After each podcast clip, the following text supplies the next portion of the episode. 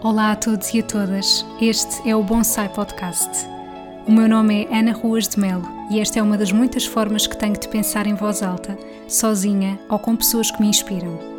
Sabem quando nos sentimos aconchegados e desligados do mundo exterior? É assim que me sinto quando ouço algo que me inspira e acrescenta valor.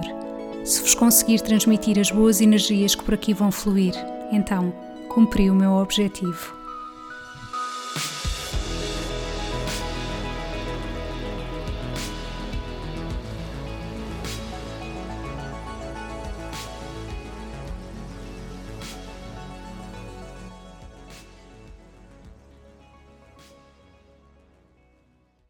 Olá e sejam muito bem-vindos a mais um episódio do podcast. Hoje eu trago aqui um tema que eu acho que é bastante importante e inspirador para todas as mulheres, quer sejam mães, quer não sejam e gostassem de, de vir a ser uh, e estejam a planear num futuro próximo ou não. Que é o seguinte: a maternidade traz muito a questão de tudo aquilo que nós. Eu acho que ou melhor, uh, vou tentar aqui estruturar. É assim: há aquelas pessoas que mostram todo o lado maravilhoso, que eu nunca fui essa pessoa, e depois. Uh, para quem ouve, às tantas fica com uma determinada ideia e quando passa pelo próprio processo de maternidade uh, fica em choque por todos os desafios que existem. Depois também há aquelas pessoas que gostam logo de dizer tudo aquilo que nós vamos perder, do género aproveita para dormires agora, um, aproveita o sossego, quase como se nós fôssemos simplesmente enforcar-nos, do género ter filhos é. Não, não há uma forma depois da pessoa voltar atrás e pensa bem naquilo que tu vais fazer à tua vida. Pronto, e eu acho que existe assim esta dicotomia e, eu acho que há muito mais para além disto, porque na vida são raros os temas que são preto no branco, não é? E, e então o meu episódio de hoje vem aqui mostrar, isto é o meu ponto de vista, há muitas coisas que nós sabemos que perdemos com a maternidade. Há outras que nós ganhamos, mas há outras que eu acho que este é um ponto que raramente as pessoas falam, que ficam, espantem-se, iguais. Há coisas que permanecem iguais depois de sermos mães. E eu acho que isto não é muito falado, porque é sempre o que é que muda, quer seja para melhor, quer seja para pior, mas será que há alguma coisa que fique igual? Então eu enumerei aqui uma lista de coisas que para mim permanecem iguais. E eu acho que isto pode ser muito inspirador para quem tenha medo deste processo de maternidade, porque tem medo de se perder e tem medo do que é que vem aí, por todo este tipo de comentários de aproveita agora para dormir, a tua vida nunca mais vai ser a mesma, etc. Bom, então é o seguinte, uh, eu vou exatamente começar. Aliás, não, eu vou deixar o melhor para o fim. Eu vou começar pelas coisas que eu sinto que mudaram e depois vou terminar com as coisas que eu sinto que permanecem iguais. Então, o que é que eu sinto que mudou? Muita coisa, não é? Como é óbvio, mas assim, enumerando, e eu acho que tocando aqui nos pontos principais, a liberdade de ser condicionada. Não há mais aquela coisa da pessoa sair de casa sem ter que dar cavaca a ninguém, sem pensar a que horas é que tem que voltar. Um, por exemplo, eu recentemente fui ao cinema, eu não ia ao cinema desde que fui mãe, foi a primeira vez que voltei a entrar numa sala de cinema sem máscara, que eu acho que isto também é muito importante de frisar. Eu acho que nós agora já entramos aqui muito mais numa em tempos de normalidade e às tantas esquecemos-nos um bocadinho uh, de coisas que eram básicas, que depois sentimos falta durante a pandemia e agora como as coisas já estão praticamente todas normais, parece que já não damos valor outra vez. Eu não acho isso bom. Eu fiquei super feliz por estar a respirar normalmente a ver o filme. Agora, o que é que mudou? Um, sempre que o meu telemóvel vibrava, eu tinha que olhar para o ecrã. Porquê? Porque a minha filha estava na creche e, óbvio, não é? Qualquer mãe ou pai que me esteja a ouvir vai perceber que quando nós recebemos alguma mensagem, alguma chamada, é importante vermos o que é que é, não é? Até porque eu sou encarregada de educação dela, não é que se não acontecesse alguma coisa não pudessem ligar ao pai, que ligariam, mas, mas eu não consigo ficar sem, sem saber o que é que se passa e, portanto, eu olhava sempre para o ecrã cada vez que o telemóvel vibrava.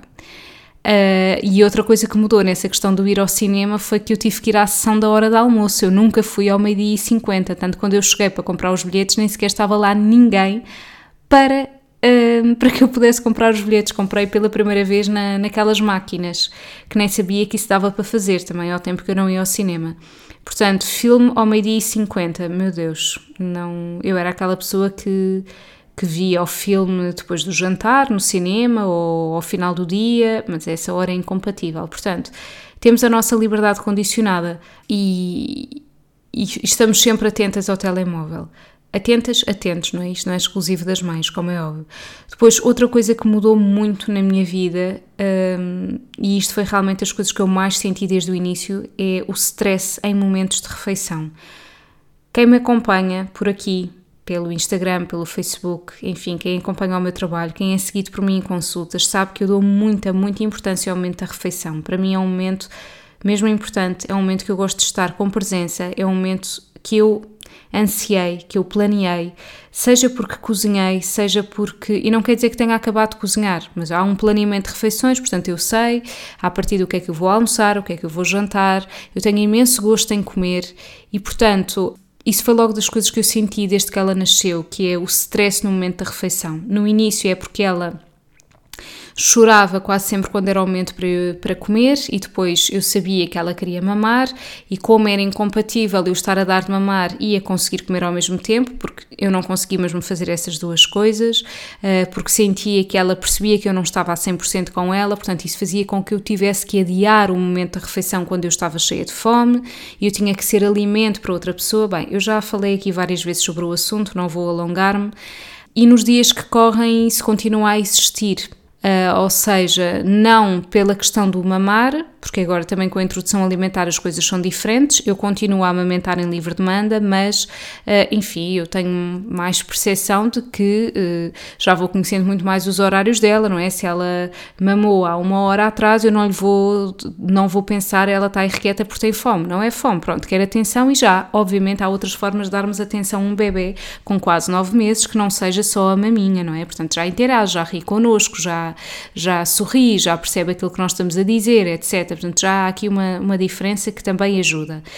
Mas esta questão, mesmo às vezes, de estar a jantar e ter que estar ou a bater palmas ou a fazer coisas e a interagir, faz com que, obviamente, eu não consigo estar plena no momento da minha refeição. Tem uma coisa positiva que é permite-me, e eu faço de propósito, permite-me fazer várias pausas durante a refeição. E eu acho que isto pode ser uma boa dica para quem tem questões de fome emocional e que uh, muitas daquelas pessoas que dizem ah, finalmente tenho os meus filhos e agora vou para o sofá e apetece-me comer chocolate, ou seja o que for. É já que o momento do jantar, se calhar, nós temos que estar a intervir de várias formas, um, então pode ser importante nós fazermos pausas, aproveitarmos esses mesmos momentos para fazer uma pausa, porque o nosso cérebro precisa de algum tempo para processar a informação de que nós estamos realmente a comer. E portanto, se for tudo à pressa para, ai, ah, não sei o quê, vou comer, etc., para, para deitá-los e finalmente vou poder ter o meu tempo nós nem sequer tivemos percepção de que jantámos. Portanto, eu até faço este exercício comigo própria e, e aproveito esse momento de possível stress para fazer mais pausas e perpetuar o momento da refeição. E eu já lhe expliquei várias vezes. Filha, a mãe vai ter que comer na mesma. Eu sei, tu estás chateada, queres ir deitar-te, queres. Mas é assim, a mãe vai ter que comer. Porque o que é que eu, eu sei é que, no caso dela, se eu começar a interagir com ela, pegá-la ao colo, etc., ela começa-se a rir. Portanto, ela só está desconfortável porque eu não estou a prestar atenção a 100%, porque estou a comer.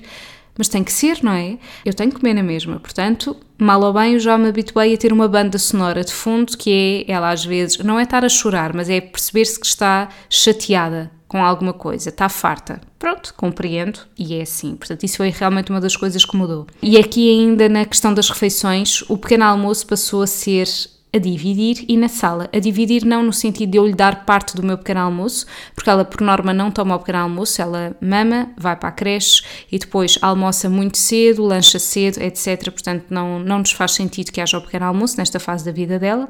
Mas o que acontece é que eu antigamente tomava o pequeno almoço na cozinha, em silêncio, a contemplar a vista da janela um, e era um momento, muitas das vezes, até lembro-me agora, ouvir um podcast, oh meu Deus, ao tempo é que isso já foi, eu nunca mais ouvi podcasts.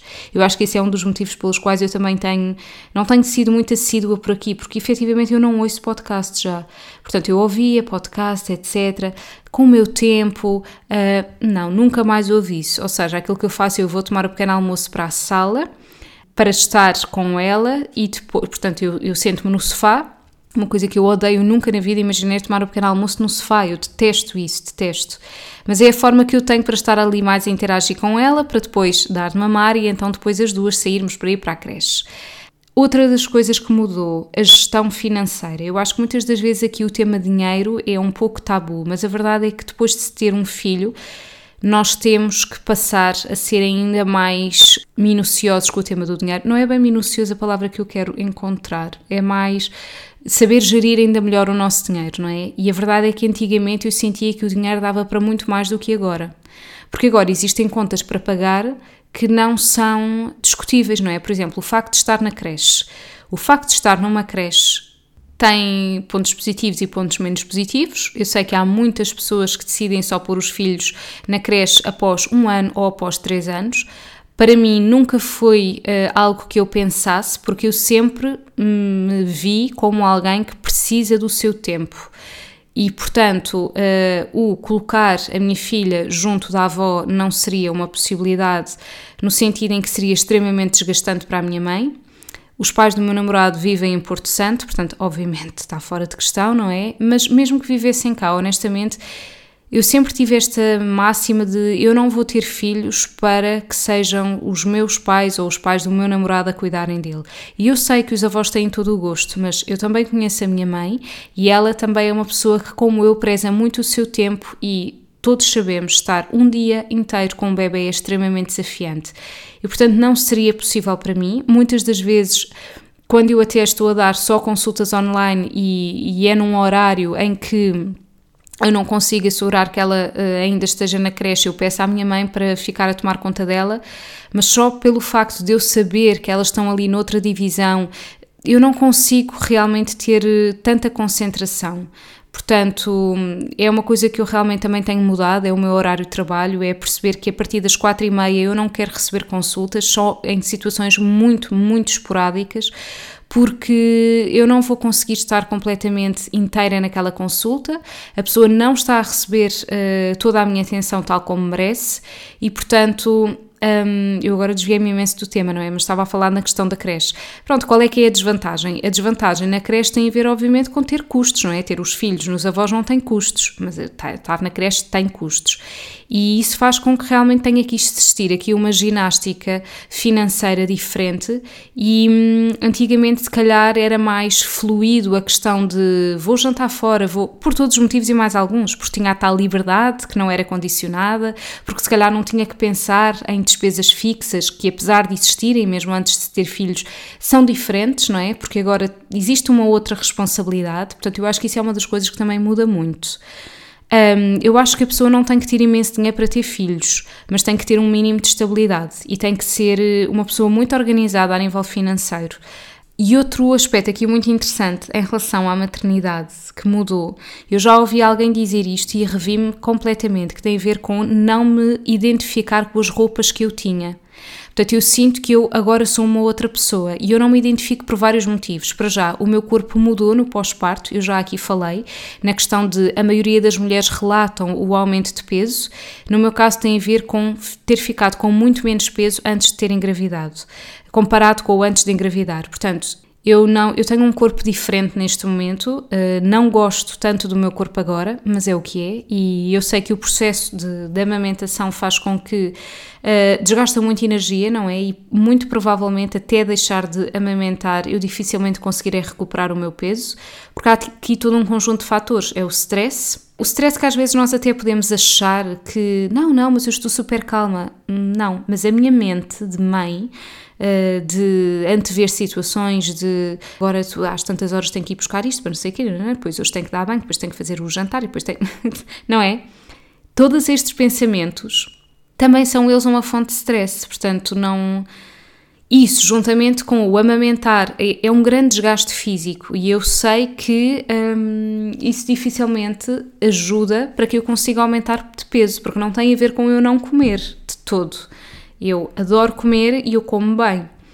Tem mesmo a ver com, com, com todas estas mudanças e isso tem um reflexo depois no meu armário, que é eu sinto que eu já não sou aquela pessoa. Eu tenho roupas que eu continuo a usar porque porque as tenho, mas eu já não me identifico propriamente com elas. E acho que isto também foi um acumular junto da pandemia, não é? Porque nós, durante os, o confinamento e tudo mais, nós não saímos, nós não fomos às compras, eh, não fizemos nada disso.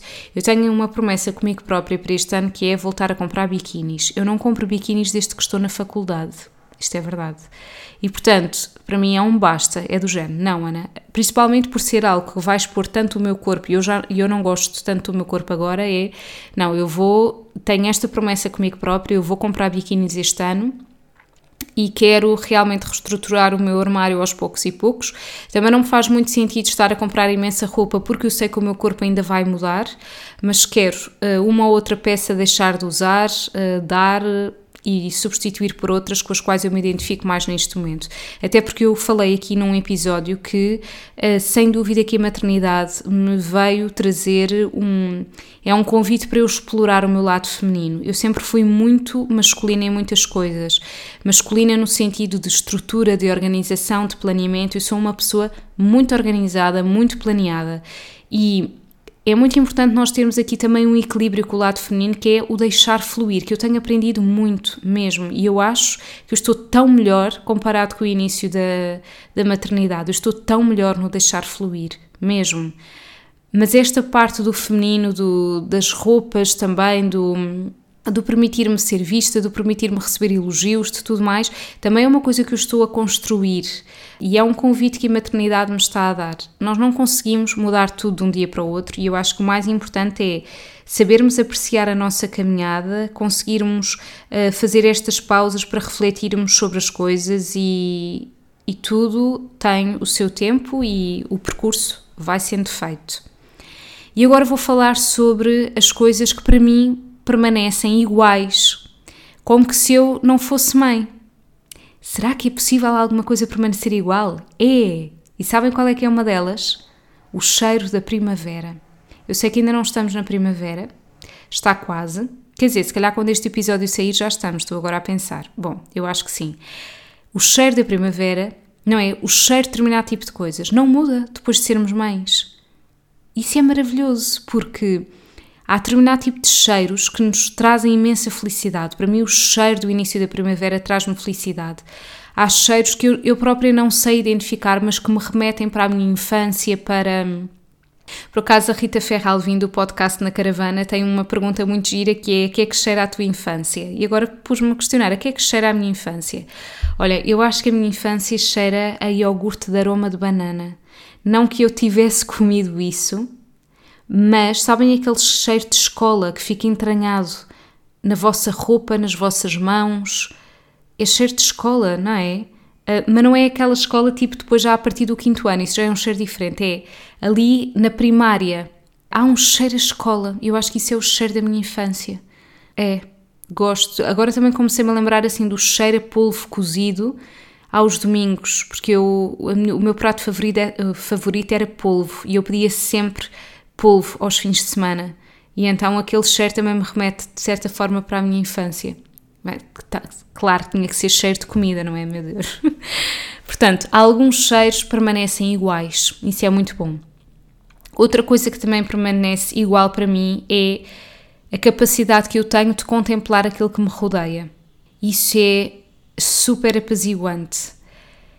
O facto de eu ter possibilidade de continuar a sair, de ir a um café sozinha e de contemplar aquilo que me rodeia, de estar simplesmente a passear na rua e ter a capacidade de estar exatamente no momento presente.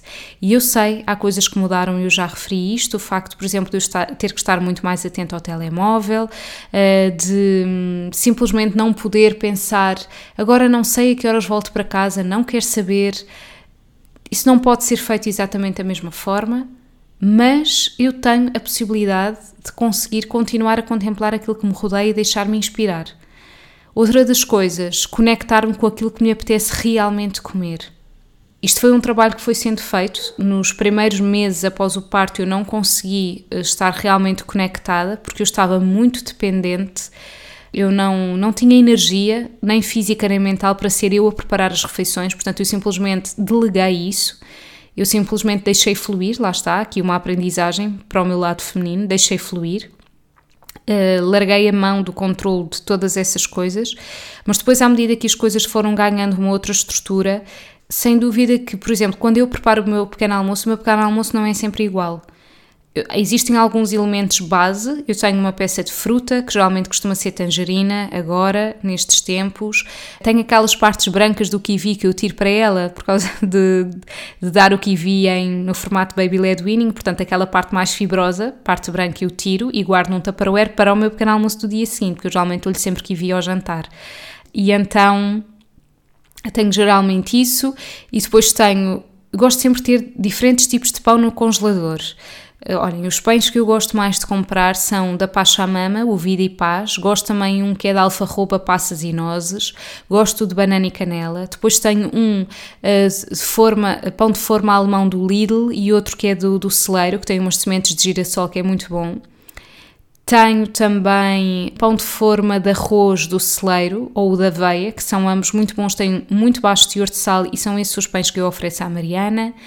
E acho que me está a faltar aqui algum. Não, mas geralmente, exatamente. Ah, eh, recentemente descobri o, a broa de milho do celeiro. É muito boa e adoro a combinação com a manteiga.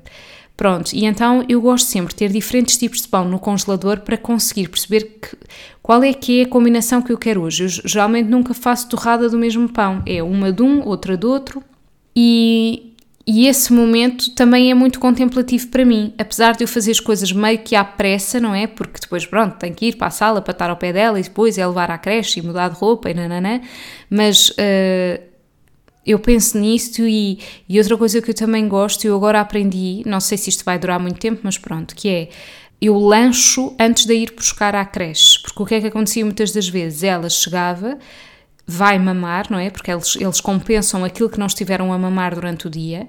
É o momento da conchega e ela 90% das vezes adormece ao meu colo e eu quero mesmo permitir-me estar ali com ela a 100%, porque sinto mesmo necessidade física de estar junto dela quando a vou buscar. E então eu lancho antes. E o facto de eu lanchar antes também me permite estar muito mais centrada no momento de o que é que realmente me apetece. Também já fiz deixar o lanche preparado para depois, quando ela acordar, ser só pegar e lanchar e não ter que ainda estar a preparar as coisas.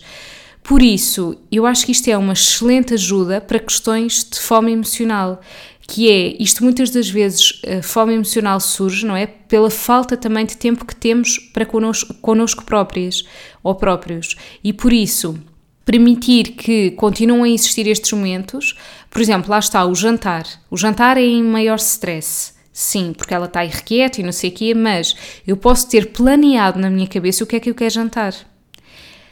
E isso faz com que eu, ao jantar, não vá comer por impulso, porque apesar de existir aquela banda sonora que me enerva, como eu já planeei mentalmente o que é que eu quero e as coisas já estão prontas e é só aquecer e tudo mais, eu consigo usufruir mais. Eu usufruiria ainda menos se ainda tivesse que estar a pensar o que é que eu vou jantar. Então, isso é uma coisa que permanece. Eu continuo a conectar-me com aquilo que realmente me apetece comer, o que é extraordinário. Depois, outra das coisas, fazer exercício físico. É com grande orgulho que digo que continuo a ser super assídua, que faço cinco vezes por semana. É o meu momento, é religioso, é de manhã que eu faço. Sempre fiz de manhã, durante a gravidez fazia de manhã, antes de estar grávida fazia de manhã. É a altura do dia em que eu melhor me sinto e sinto-me com muito mais energia para o resto do meu dia. E, hum, claro, nos primeiros tempos isto não foi possível, até porque eu não estava fisicamente capaz, mas é um compromisso que eu tenho comigo própria e é inegociável mesmo, a não ser que, obviamente, eu esteja. Lá está, o inegociável também tem a ver com eu também me sei permitir a não fazer se sentir que é isso que o meu corpo pede. Eu acho que isto também é muito importante. Ter tempo para mim, sim, é possível continuarmos a ter tempo para nós depois de sermos mães. E quem disser o contrário está a mentir.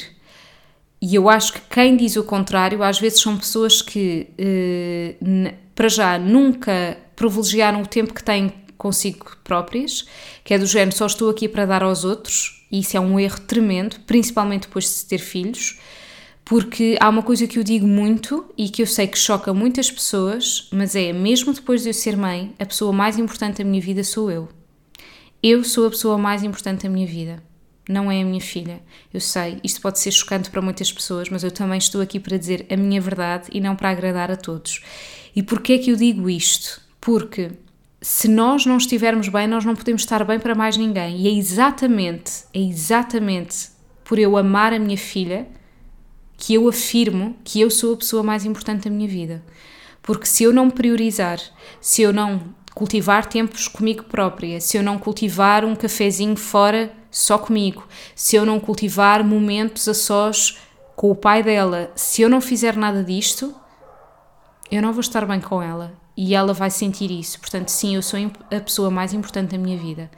Porque isto vai ser um reflexo, este amor que eu dou a mim própria vai ser um reflexo daquilo que eu vou ser capaz de dar aos outros. Portanto, é um erro se vos disserem a partir do momento em que és mãe vais deixar de ter tempo para ti. Não.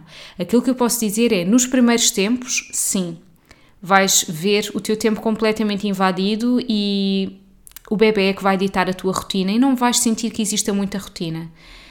Também vos posso dizer que sim, vai haver momentos em que vocês tinham planeado que fosse determinada forma e afinal não vai ser. Mas isso também existe, mesmo sem filhos. Portanto, eu acho que nós todos, uh, estando cá neste mundo, temos sempre a nossa liberdade de certa forma condicionada, não é? Não é só pelo facto de ser mãe que a nossa liberdade é condicionada. Nós simplesmente não podemos fazer tudo aquilo que nos apetece a qualquer hora. Isso não é possível, mas é possível eu continuar a cultivar momentos comigo própria. Pode ser no outro horário, pode ser com outra frequência, pode ser num intervalo de, curto, de tempo mais curto. Aquela questão do cinema que eu partilhei aqui é um excelente exemplo disso. Foi igual? Não foi. Porquê é que não foi igual? Porque foi uma sessão à hora de almoço, porque cada vez que o telemóvel vibrava eu olhava para o ecrã, mas eu deixei de ir ao cinema, não deixei. Simplesmente foi diferente. Eu acho que às vezes a frustração também vem de tentarmos mimetizar coisas que aconteciam de uma determinada forma e que agora já não acontecem dessa maneira. Pois não, não vão acontecer da mesma forma, porque nós próprios já nem somos a mesma pessoa. Portanto, é normal. Outra coisa que também se manteve a necessidade de rotinas.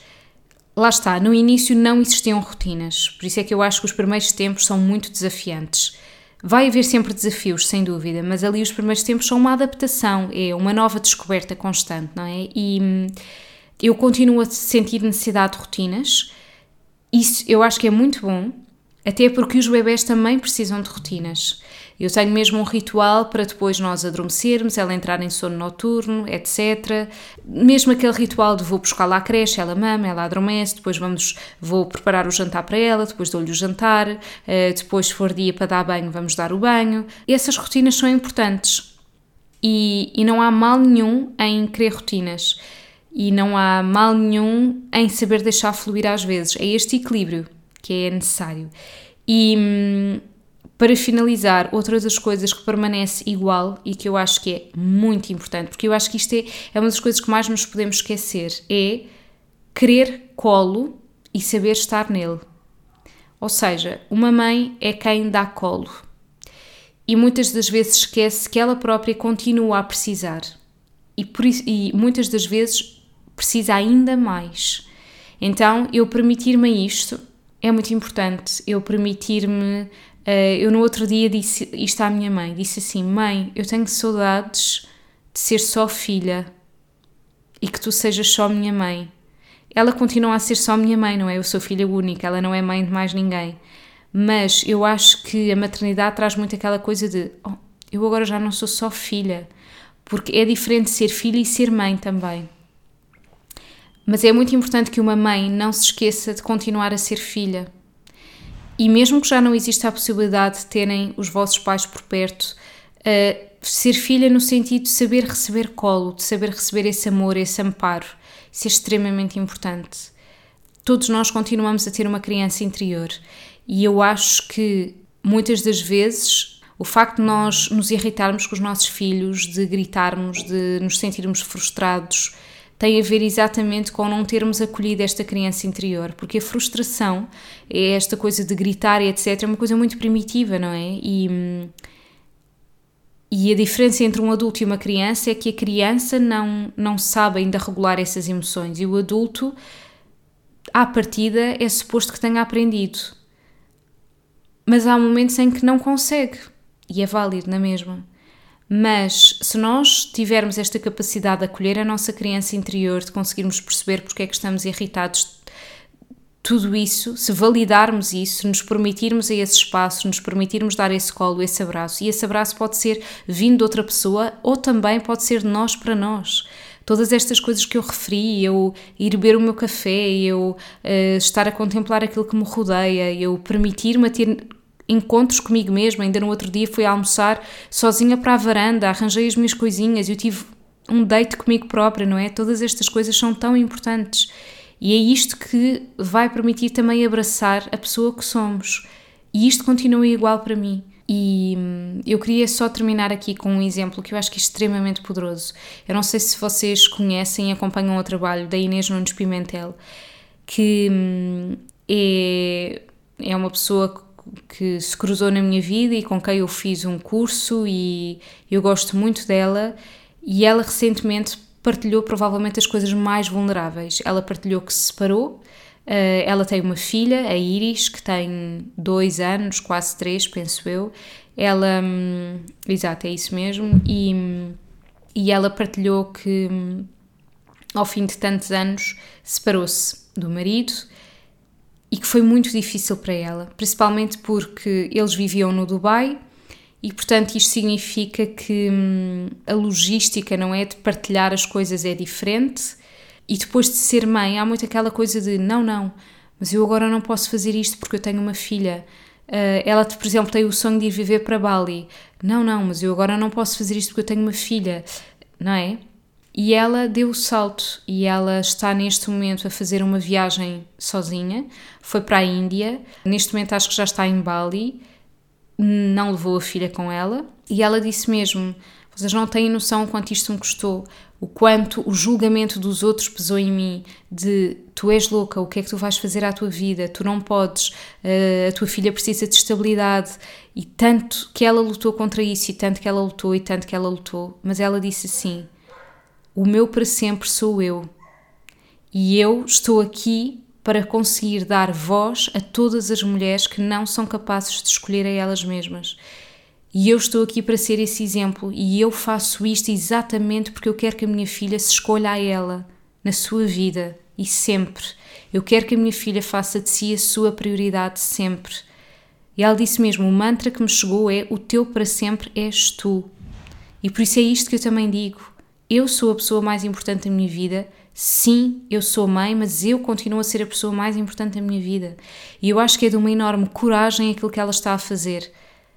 E reparem, tantas e tantas pessoas que são capazes de arranjar desculpas até nas mais mínimas coisas, de não, eu não, eu não, eu gostava imenso de deixar de comer carne, mas eu não faço isto porque o meu marido e os meus filhos não iam gostar de outro tipo de pratos. Eu ouço isto em consulta. Ah, eu gostava imenso, mas não, porque senão o meu filho diz que não. Não. Isto não está certo. E eu sei que custa. E atenção, eu nem sequer tenho um exemplo de vida como a Inês Nunes Pimentel de, de que, que, é tão poderoso. Reparem nisto. A pessoa ter a coragem de ir viajar e de, e de saber e sentir no seu coração eu estou a fazer isto por mim, estou a fazer isto por todas as mulheres que precisam deste incentivo, estou a fazer isto pela minha filha. Que bonito, a sério. Eu emocionei-me quando ouvi o episódio do podcast dela sobre isto, porque acho que é. Acho que é preciso muita coragem e é mesmo de louvar. Eu vou deixar aqui o link na descrição deste episódio para poderem ouvir se tiverem interesse. E pronto, despeço-me.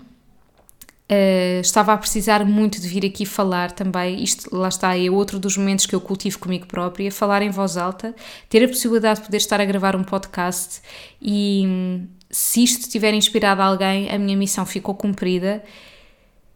E muito obrigada por estarem desse lado. Voltarei com mais episódios. Um grande beijinho e um resto de bom dia ou boa noite, consoante a hora que estejam a ouvir. Obrigada por terem tirado estes minutos do vosso dia para ouvirem este episódio. Se gostaram, acompanhem mais do meu trabalho através do meu site em www.anaruasmelnutricionista.pt onde podem, inclusivamente, subscrever a minha newsletter de forma gratuita. Todos os meses irão receber partilhas de temas vários que acredito vos vão inspirar, seja através da comida, livros e também partilhas pessoais. Acompanhem também o meu trabalho no Facebook e Instagram em anaruasmel.nutricionista. Qualquer questão, estou deste lado. Desejo-vos um resto de dia feliz.